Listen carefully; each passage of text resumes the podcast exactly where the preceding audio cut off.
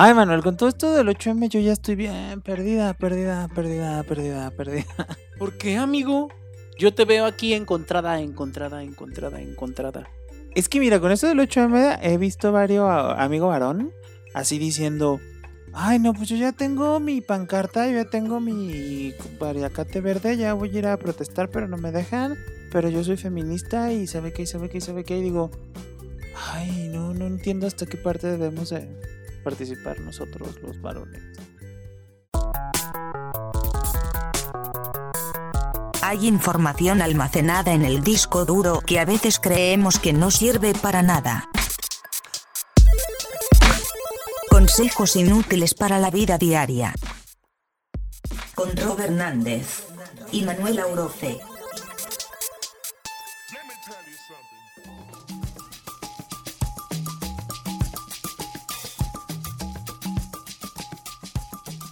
Hola, Rob. Ay, me emociona mucho escuchar esa frasecita bonita porque me recuerda a mi triunfo en Clubhouse. Ustedes no están para saberlo ni para que yo se los cuente. No, sí están para saberlo si se los vamos a contar, por eso lo sacamos. Hay una aplicación que se llama Clubhouse que ahorita funciona por invitación. Es very elite. Es very elite. Pues funciona por invitación porque como que le están probando. Tampoco es como que seamos VIPs. Pero nos llegó una invitación y empezamos a cotorrear. Y nos desvelamos en un grupo donde cantabas canciones de karaoke como karaoke mientras trapeas. Increíble. O sea, qué padre cantar canciones de karaoke como karaoke, porque si cantas canciones de karaoke cuando no es karaoke, pues entonces ya no es karaoke, pero... Está padrísimo. Y Roberto se hizo de un famoso porque una sala de conversación, porque es conversación en vivo, tenía punto 40 personas. Y esas 40 personas diciendo al unísono, hola Rob. Y yo... éxito aprendiendo y apagando mi micrófono en señal de aplausos, así de. Síganos en Clubhouse, Aurose y Robs MX, como en todas las redes sociales. Y también Notición. Notición. Notición. Estamos camino a tener ya la página oficial, pero mientras, mientras lo pagamos, es un blog. Es consejosinútiles.wordpress.com. Y ahí pueden entrar ver los capítulos anteriores como en Spotify, pero ahí nos pueden dejar un comentario. O un likes. Un like, pueden decir, oiga, me gustó mucho, no me gustó, También son pendejos. idiotas. El día de hoy, Roberto, tú trajiste a dos invitados, dos invitados, pues, Vatos. ¿eh? Vatos. Dos vatos Para hablar con vatos. de vatos. Y por primera vez en estos 12 episodios, ya es el 13, no vas a intentar seducir a nadie. Me parece genial.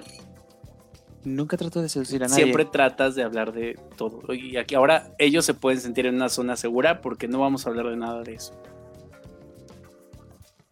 Bueno, el punto aquí es que en esta semana acaba de suceder el 8 de marzo, el día donde se conmemora el Día Internacional de la Lucha por los Derechos de la Mujer. Y siempre llega el vato protagonista que dice, ¿qué voy a hacer? ¿Cómo me voy a mostrar en las redes, en las marchas, de que yo apoyo, de que yo soy feminista, de que yo estoy deconstruido, de que yo... Ese vato, no. Fíjate que antes de ni siquiera pensar en un tercero, ya voy a confesarlo. Esta es la cuarta vez que intentamos grabar esto.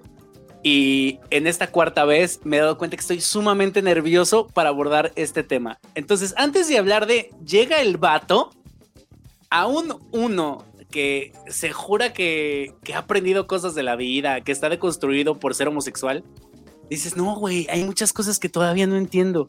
No que no entiendo, sino que siguen siendo nuevas porque la carga de información heteropatriarcal está muy densa, muy, muy densa.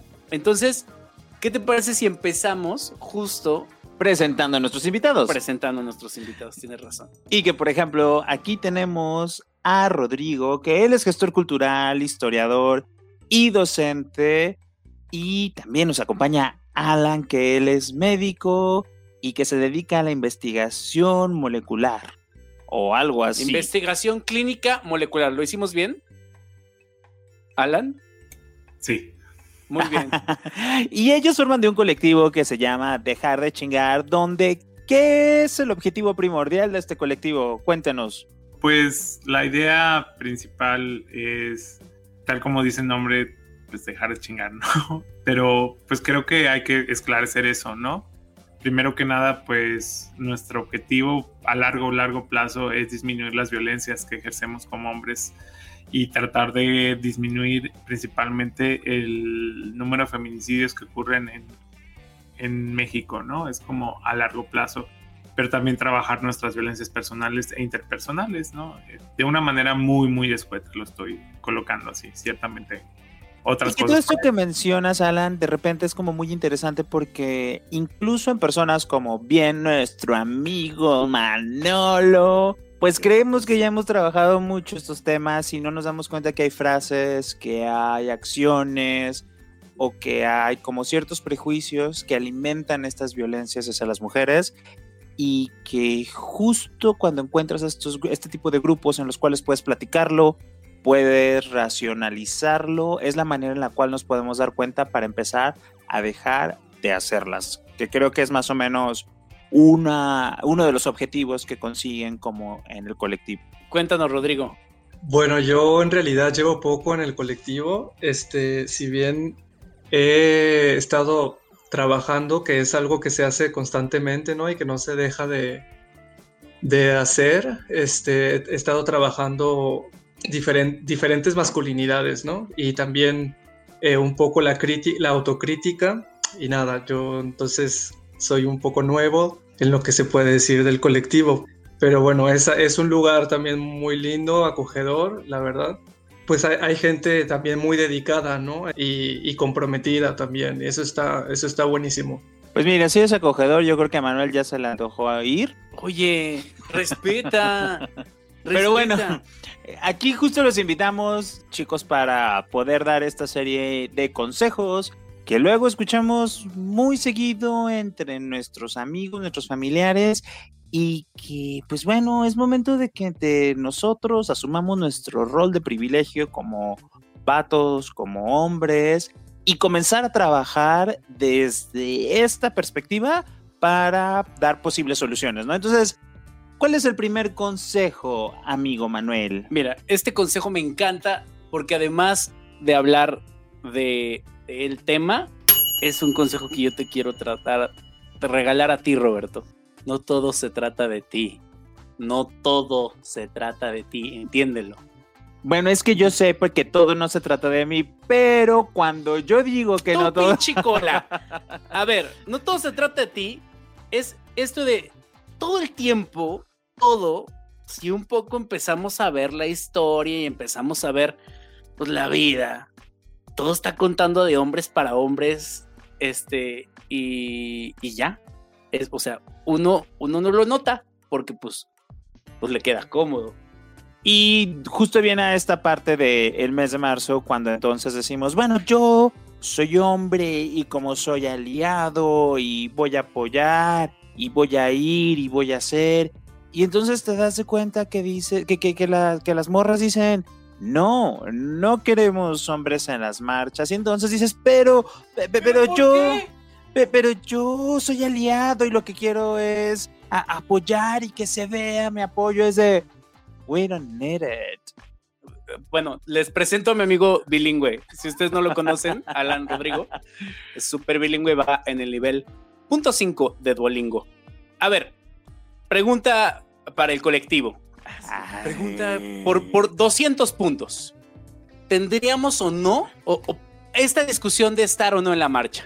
creo que hay dos cosas que primero tenemos que tener en cuenta, ¿no? La, primerita es como informarnos acerca de la marcha, si realmente tenemos que estar ahí, en el sentido de que, pues, de nuevo, quien las organizan son las, las morras, quien hacen toda la chamba de conseguir el lugar, de que las, haya protección, de que se cierren calles. Ellos lo hacen y uno, y como vato uno nomás llega y, y se, y se pone. Entonces, eso es como eh, importante, como darnos cuenta de cuál es lo que hemos reflexionado nosotros es, eh, al menos en dejar de chingar, eh, en otras veces, y que a mí me resuena, ¿no? Es, ¿por qué vamos, por qué quieres ir tú? O sea, tú como vato, ¿por qué quieres ir a la marcha, no? Pues el punto es como, pues yo me di cuenta que como vato yo quería ir para como legitimarme, ¿no? Como, oh, sí, yo soy feminista, pero creo que hay otras formas de hacerlo sin acaparar el trabajo de ellas y sin ser protagónico. ¿Tú qué opinas al respecto, Rodrigo? Bueno, justo recordé una charla que tuve con una amiga. No es sobre el, no, no es sobre el 8M, pero es sobre la marcha del 25 de noviembre. Y ella me decía, me preguntó, ¿vas a ir? Y yo le decía, pues es que yo no sé si, si debería ir, ¿no? Eh, y ella me dijo, pero bueno, es que esta marcha tiene más sentido que vayan los hombres porque es contra las violencias machistas, ¿no? Y se me hace curioso también cómo pues queremos o pensamos en la marcha del 8M, si podemos asistir o no, eh, y no pensamos en, en, que hay también pues otras marchas, ¿no? Que, que, justo es donde a lo mejor deberíamos hacer más presencia, ¿no? Donde justo es pertinente nuestra presencia, porque si lo que te estamos tratando es erradicar estas acciones, esta cultura machista, pues bueno, ahí sí tiene esta razón de ser, porque muchas veces nosotros somos los que repetimos este tipo de acciones y quizás si no nos damos cuenta, ¿no? Pero, eh, pues bueno, creo que eh, esta reflexión es muy valiosa para todos los que nos están escuchando y tienen esa duda de, oye, para el siguiente... Que se quedó con ganas de, pues es que yo quería ir. Si usted es esta persona que se quedó con ganas de ir, porque es que yo quería ir, yo quería ir a apoyar, o sea, yo traía mi pancarta, pues no era su lucha, joven, déjame le informo. Y me gustaría tomar este punto primero, o sea, este primer consejo es nada más la puntita del iceberg, no se trata de ti. Y si no sabes por qué no se trata de ti, ven, acompáñame que vamos a abrir la puerta del consejo número dos. ¿Qué te parece? El consejo número dos dice de la siguiente manera, sé consciente de tus privilegios, que luego es de, pero ¿por qué si hay un día de la mujer no hay un día del hombre? Pues es que a mí nadie me festeja. Y pues yo, a mí también me discriminan. O sea, a ver. me matan. ¿Por qué si en el Titanic las dejamos primero bajar, mujeres y niños? O sea, ¿por qué no hay un día del hombre? A ver, ¿cuáles son los privilegios? Ya vamos, vamos a bajarlo al terreno de la anécdota. ¿Cuáles ustedes creen, incluido tú Roberto y yo, que fueron los primeros privilegios que dijeron, ah, cabrón, no, no me había puesto a pensar en eso? Ahí la dejo. A ver, yo vi a Alan como que ya se le vino ahí a la mente. Como que dijo, un uh". privilegio que dijo. Dijo, este como me lo quito, chavo. Pues yo la neta sí, uno de los que más noto en mi área de trabajo es que mi, mi, opinión así generalmente es mucho más valorada que la de mis compañeras, a pesar de que yo diga una pendejada, es así como que hablan tú muy bien y mis compañeras acá sacan una tesis chingona y es así como que, ah, sí, qué tierna, bonita niña, así, pete, ¿no? Eso es algo que súper... Tú diciendo, pero la vacuna tiene un chip 5G. Perfecto, Alan. Algo, Aquí traje algo mi café de dióxido de cloro. Adelante, Alan. Ándale algo así y la, eso es de los muchos, ¿no? Hay, hay otros más, pero ese es el que ahorita me vino a la mente y me da mucha risa por eso, ¿no? Pero lo identificaste y entonces también algo que es muy importante es a partir de que identificamos esos privilegios, ¿cuál es nuestra propuesta para erradicar esa, pues, como Cap o les digo, les digo, Bolingo nivel 5. Rodrigo, ¿querías decir algo? Sí, bueno, hablando de los privilegios y de como cuáles fueron los primeros privilegios que, vimos, este, pues yo en el espacio familiar, por ejemplo, me daba cuenta de cómo también se nos daba mucho más eh, posibilidad a los hombres, ¿no? comparándome también con mis primas, eh, de, tener, de tener tiempo para hacer lo que queremos, ¿no? Como, eh, no sé, o sea, si yo quiero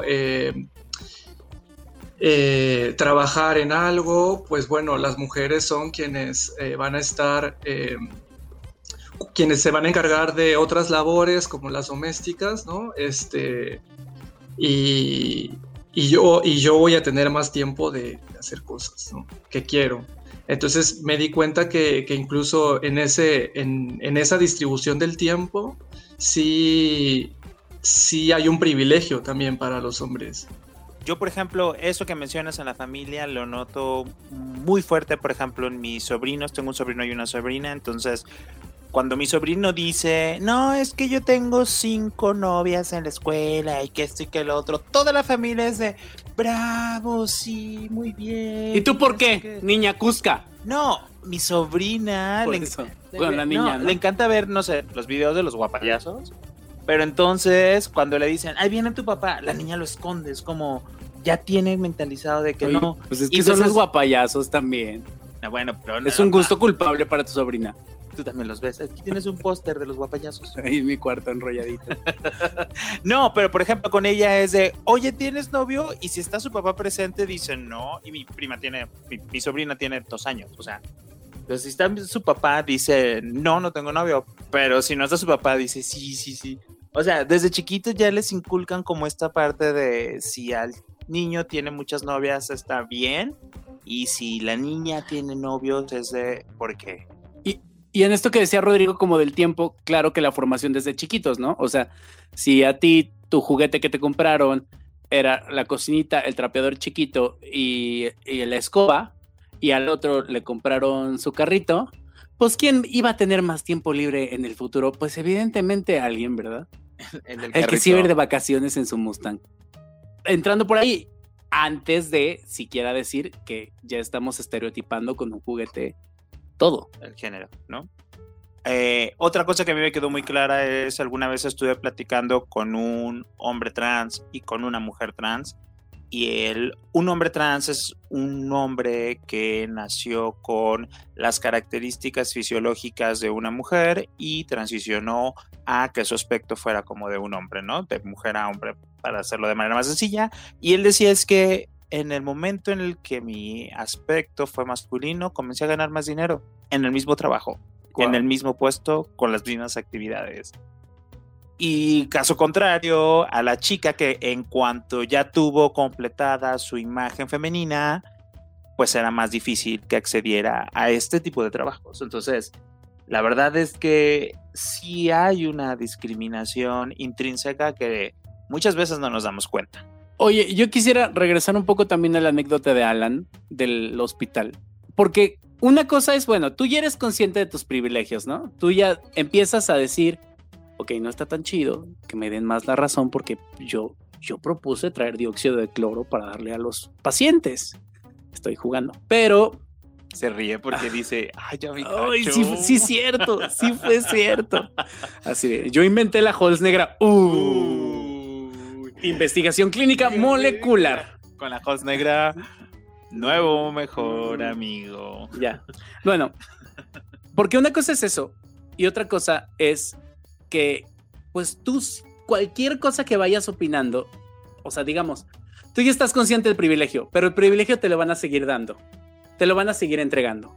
¿Qué haces ahí? O sea, una cosa es ya decir, oye, sí, pero es que ella dijo esto. ¿Cuáles son los procesos que tú, como vato, has trabajado para dejar de recibir este privilegio y decir, no, no, no, gracias, yo ya tomé un canapé, pásale a la señorita? Pues es que, primero que nada, no es como que yo ya esté así, que tú ya, puta, me doy cuenta de todos mis privilegios. No, creo que es un proceso que va a pasar constantemente hasta que la sociedad deje de ser patriarcal, ¿no? Eso nunca va a terminar. Eh, pero, pues, e, ese es el punto, ¿no? Que lo que puedes hacer, y creo que eso es lo que todas las personas que tenemos privilegios tenemos que hacer, es utilizar nuestros privilegios, ¿no? Para eh, levantar o hacer equitativas las voces que no los tienen. Generalmente cuando pasa eso en el hospital es así como que, oiga, este doctor, pero lo que dijo mi compañera tiene sentido. Este, vamos escuchándolo, ¿no? Y, solamente con eso su, actitud de escucha cambia totalmente hacia lo que mis compañeras tienen que decir, ¿no? Entonces, este, esa es una forma que yo he usado, ¿no? Pero hay muchas otras formas de utilizar tu propio, los privilegios que tú reconoces para hacerlo. ¿No? Y de hecho, el, simple hecho de poder pensar en tus privilegios es un privilegio en sí, ¿no? Entonces también es como algo interesante que, que tenemos que, que ver. Ahorita que decía Alan eso, se me ocurría así como consejo dentro del consejo. Jamás utilice la frase lo que mi compañera quiso decir fue como para decir es que le estoy dando voz. No, por ahí no es, por es ahí que no va. Yo ya estoy muy desconstruido. Yo, yo estoy tan deconstruido que le estoy ayudando. Lo que ella quiso decir, pero pues como es mujer no se le escucha. No lo hagan, la neta. Me ha tocado escucharlo dos veces en el trabajo y es horrible. Se Es escucha así. y horrible. hay un silencio en la sala. Gracias a Dios, gracias, bendito Dios, heteropatriarcal. Hay un, hay un silencio en la sala eh, y que todos nos quedamos de, güey, neta lo dijo. Sí, Y el otro bien orgulloso. Y ahí todavía me discutiría a mí mismo que probablemente nos tendríamos que haber hecho algo, ¿no? O sea, nos quedamos todavía sin hacer algo para evidenciar el- lo que quiso decir. Pero Roberto, ¿nos quieres abrir la puerta del siguiente consejo, por favor? El consejo número tres es los hombres. bueno, más, que consejo es una pregunta. Discúlpeme. Pregunta, consejo. público, Pregunta consejo. ¿Los hombres son feministas? ¿Ustedes qué opinan? ¿Cuál es su reflexión personal en este tema? Siento que esto es como cuando te dicen, oye, ¿qué opinas de la vacuna? Pues, ¿qué voy a opinar? Es una vacuna. Pero a ver, ¿los hombres somos feministas o no? La verdad.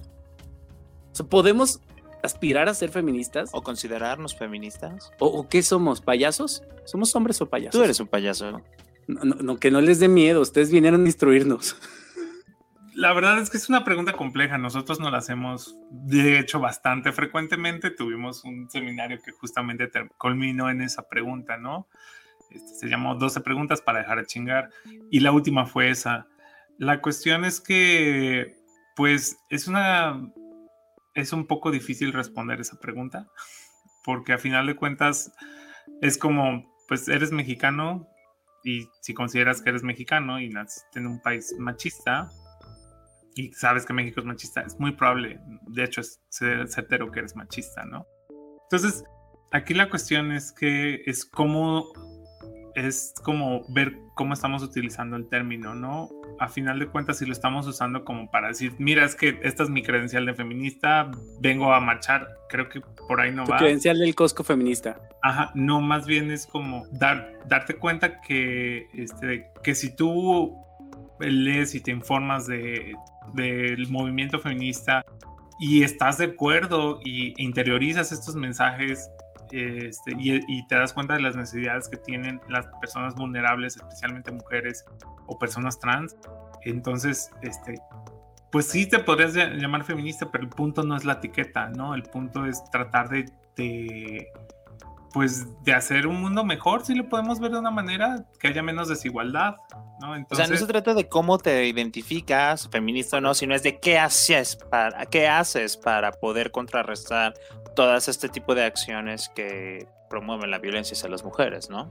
exacto, porque además, o sea, hay muchos tipos de feminismos y decirte que eres feminista, pues no está esclareciendo a cuál te estás eh, adscribiendo y cómo te estás adscribiendo a tal, ¿no? Entonces, la pregunta es muy compleja, ¿no? Y nosotros constantemente la estamos trabajando, pero el punto, o sea, y esto de una manera personal, no como dejar, no hablo de dejar de chingar, sino como Alan, pues es qué, qué hacemos, ¿no? Person- ¿Qué personalmente haces, ¿no? Para que esta desigualdad no se perpetúe y estas violencias tampoco se continúen. Entonces creo que más que preguntarnos si somos feministas o no, es más bien preguntarnos qué vergas estamos haciendo. Porque además, pues no te asegura nada, como dices, o sea, es eso qué, o sea, en tu concepción de qué, porque aún, o sea, ya si nos clavamos mucho platicando con nuestras amigas, podremos descubrir que hay miles de feminismos, ¿no? O sea, que el feminismo como tal es un concepto que está lleno de diferentes corrientes ideológicas y en ese sentido, como no es una discusión meramente nuestra, como ya aprendimos que no se trata de nosotros, me parece como su- sumamente valioso con lo que empezaste presentándote cuando estábamos arrancando esta plática, creo que off the record, que era reconocer las violencias que ejercemos como hombres. Entonces, es más profundo y más preciso preguntarnos qué tan violentos somos o Estamos ejerciendo. Si estamos ejerciendo violencia como hombres, a que si eres feminista o no, pues vete por tu credencial del Costco y en la papacito. Pero pues a mí no me dice nada eso, ni a las morras les dice nada eso, ni a nadie le resuelve ni a nada. la sociedad, ni a nada, ni a la vida, ni a ti mismo. Les voy a contar una historia de eh, el año pasado por ahí estaba un amigo de, que decía que yo soy feminista y puso todas sus redes de color morado, de color verde y ta, ta, ta, ta, ta. Entonces de repente estábamos en un grupo el 8 de marzo con unas amigas y entonces el empezamos a platicar con mis amigas porque pues fue como cuando ellas dijeron, oye, no vamos, a hacer paro. Y entonces empezamos a platicar en el grupo de WhatsApp y entonces este amigo empieza a decir, oye tú, amiga, ¿por qué estás utilizando WhatsApp? Y entonces así como de, ¿what? Y el otro, no, es un paro, se debe de notar tu ausencia. Y entonces así como de, Ah, chino, ahora tú, tú nos dices. exacto, entonces fue así como de. Y entonces, eh, eh, es que yo por eso estoy dejando de usar WhatsApp para. Y ustedes lo deben de hacer para que se note la ausencia de las mujeres. Eso es lo que se trata el paro. Bla, bla, bla, bla. Y todos así como de. Así, güey, güey, hasta mis amigas, o sea, feministas, que, que así todo era como de. ¿What? Entonces era como de, vato, relájate. It's not about you. Ay, qué bonito. Oye, Roberto, no sé si me permites. A ver, te permito lo que quieras. Me permites, pero el siguiente consejo tiene que ver con... Para empezar a dejar de ser violento, uno tiene que permitirse ser vulnerable. Así de fácil. Pues, ¿Por qué?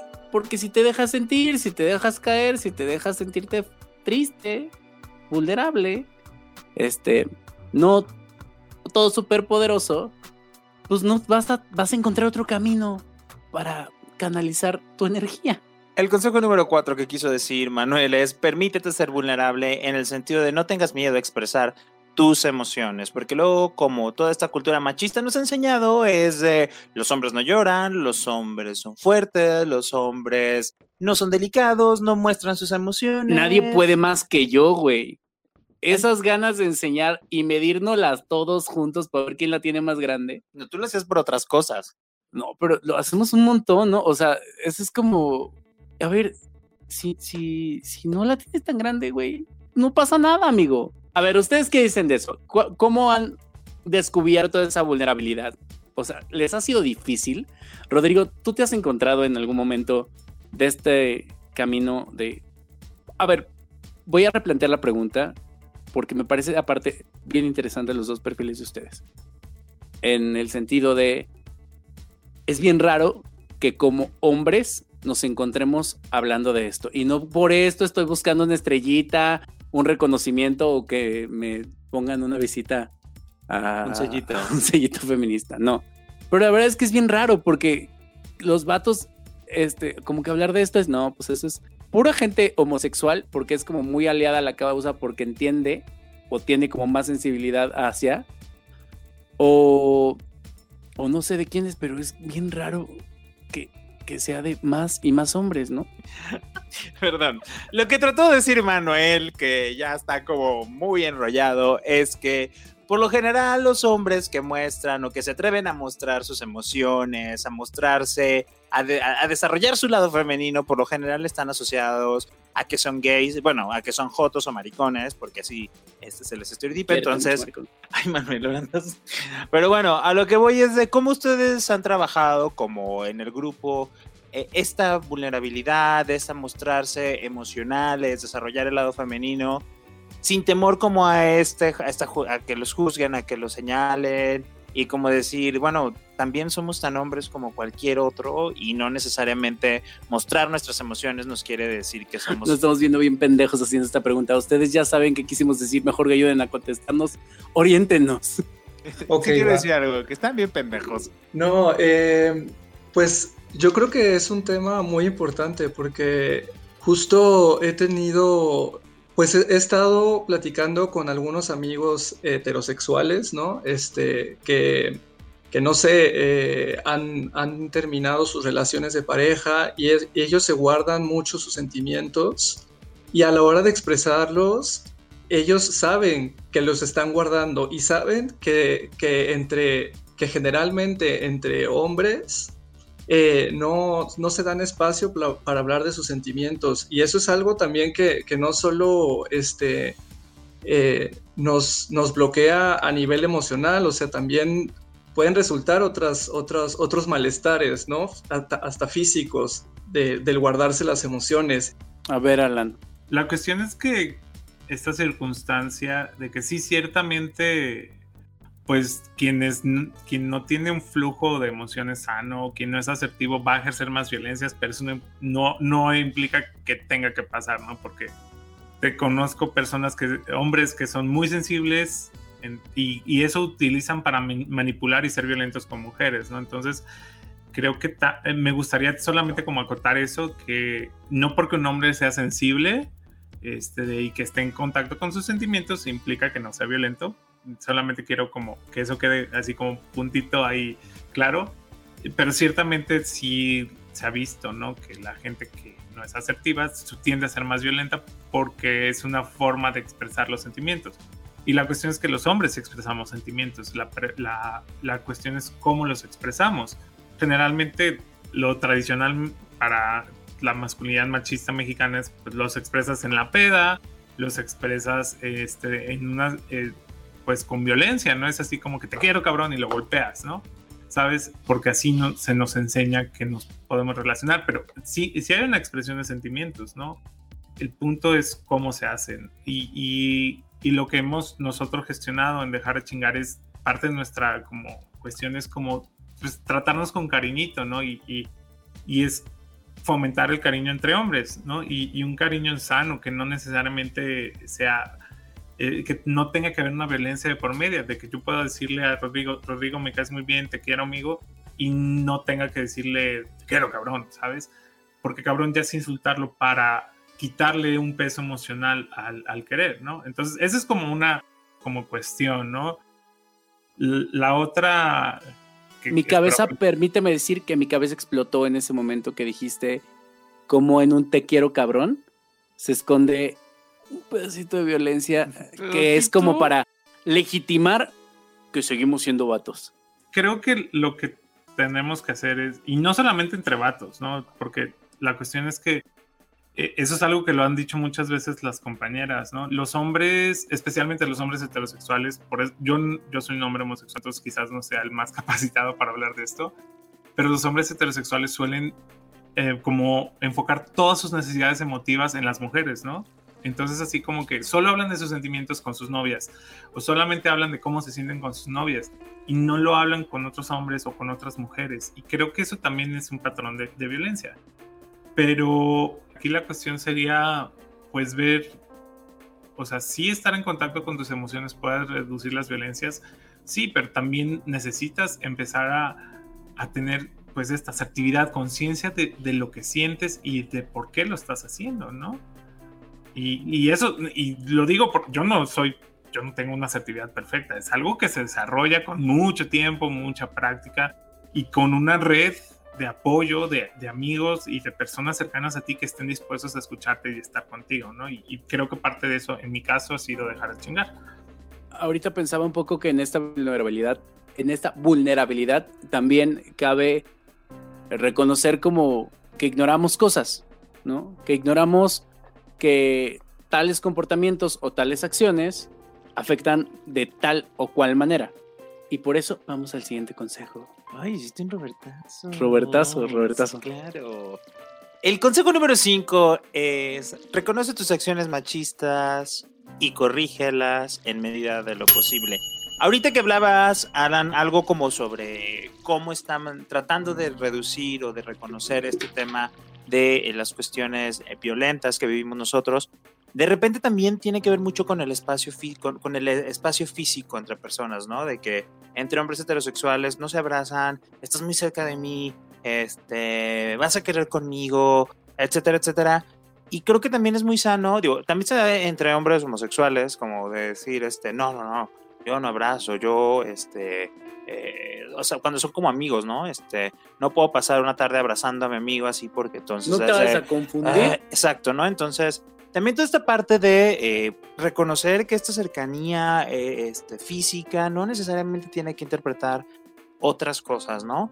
Pero, por ejemplo, en este tema de cómo reconocer nuestras acciones machistas y cómo empezar a identificarlas para no eh, repetirlas, ¿qué podemos hacer nosotros? Pues por algún lado tenemos que empezar, ¿no? Creo que tiene mucho que ver con lo que ya decía Alan, ¿no? Que, que pues ser autocríticos, este, tener una red de apoyo. Yo, por ejemplo, eh, a mí me ha ayudado mucho también escuchar a mis amigas, o sea, a mis amigas que, eh, que dicen, este, no sé, como, oye, no me escuchas o, no, ¿sabes? O sea, incluso también eh, tratando de, pues, de identificar cuando ejerces esos machismos, ¿no? en tu vida diaria, como cuando estás, no sé, cocinando con tu mamá, este, o, perdón, ayudándole a la cocina, ¿no? Eh, bueno, estas cosas. Alan. Pues Rodrigo lo dijo de una manera muy elocuente, escuchar. Yo personalmente creo que solo hay tres formas para que los hombres nos demos cuenta de las violencias que ejercemos. Y la primera es, uno, escuchar. Escuchamos a las mujeres alrededor nuestra, de nuestras vidas, ¿no? ¿Qué dicen acerca de, del trabajo que les dejamos, de, las cosas que les decimos, de cómo se sienten, ¿no? A veces por de facto, de, es que se está quejando y eh, mi mamá siempre es quejumbrosa, ¿no? Como un ejemplo, ¿no? Que es muy común, ¿no? Mi mamá siempre se queja del trabajo de la casa, mi mamá siempre se queja de mi papá. Y es así como que, güey, pues hay una razón por la cual se está quejando tu papá. Hay una desigualdad que tu mamá quizás no la reconozca como una cuestión patriarcal, pero tú puedes, ¿no? La otra es pues sí, como lo dijo Rodrigo, tener esta capaz de empezar a darte cuenta, ¿no? Y el sentido es tener autocrítica, es empezar a preguntarte, con el hecho de, de preguntar, ¿qué estoy haciendo que está violentando a una mujer u otra persona, ¿no? ¿O qué estoy haciendo? Y, y si tu respuesta sale nula, pues la tercera opción es informarte, ¿no? O sea, empezar a leer literatura feminista es una excelente forma de, verlo, ¿no?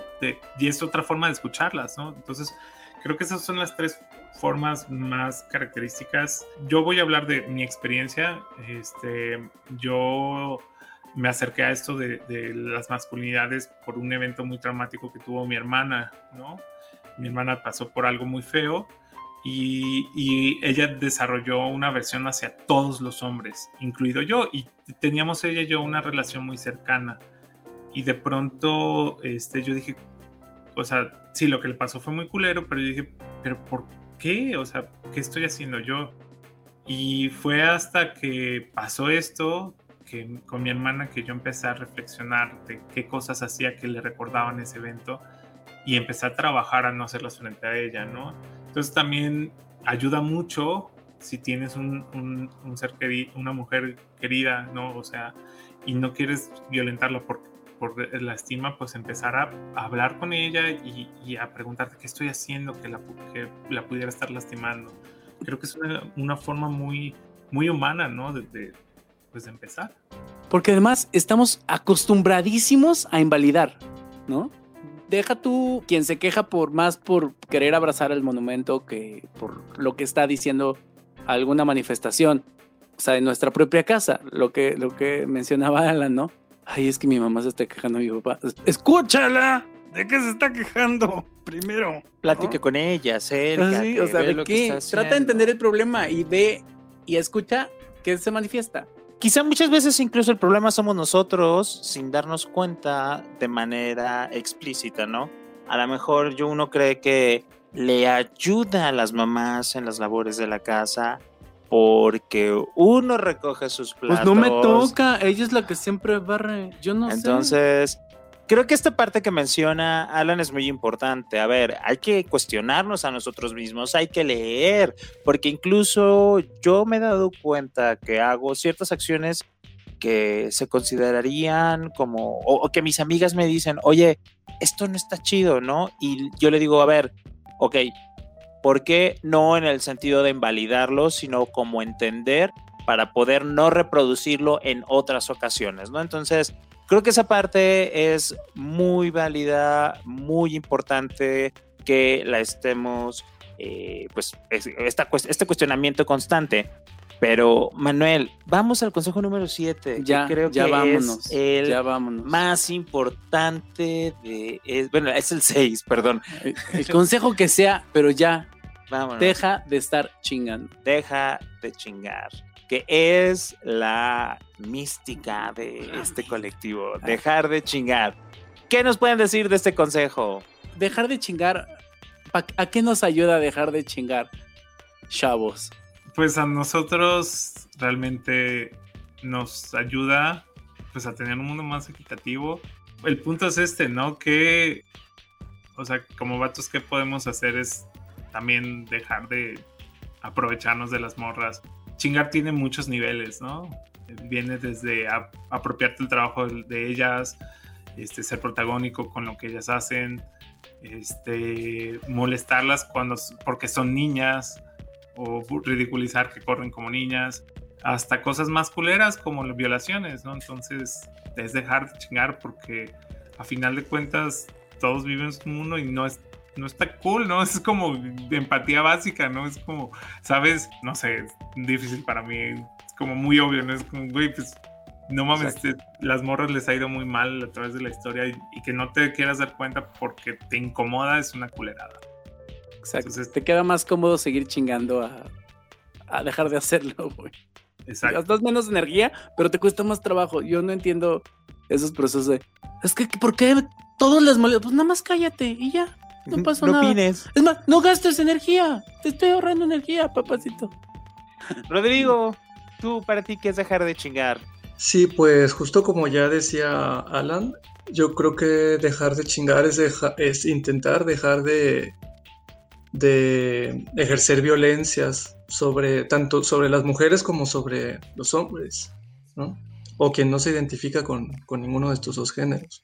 Oigan, pues muchísimas gracias por estar el día de hoy aquí en Consejos Inútiles, compartiendo con estos dos inútiles que dijimos una sarta de Pero barbasadas. aprendimos mucho. Pero esa era mi conclusión. Gracias por adelantarte, gracias por Otra el vez, spoiler, otra vez, otra vez. gracias por... No, ya no quiero nada.